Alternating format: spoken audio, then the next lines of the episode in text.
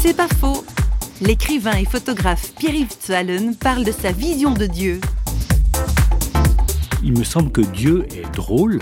Il y a des gens qui me parlent d'un Dieu terrible, d'un Dieu qui leur fait peur, qui les persécute. Moi, j'ai jamais eu cette conscience-là de Dieu. Dieu m'est toujours apparu comme quelqu'un d'éminemment sympathique et j'ai toujours eu le sentiment, plus que le sentiment, la certitude que Dieu était de mon côté, que Dieu m'aimait. J'étais un enfant timide et un peu craintif et pour moi, c'était vraiment important d'avoir un Dieu qui m'aime.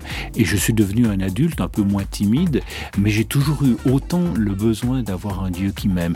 C'est vrai que Dieu, ce Dieu un peu taquin, qui m'a mis dans des situations parfois un peu compliquées en me disant et puis maintenant on fait quoi?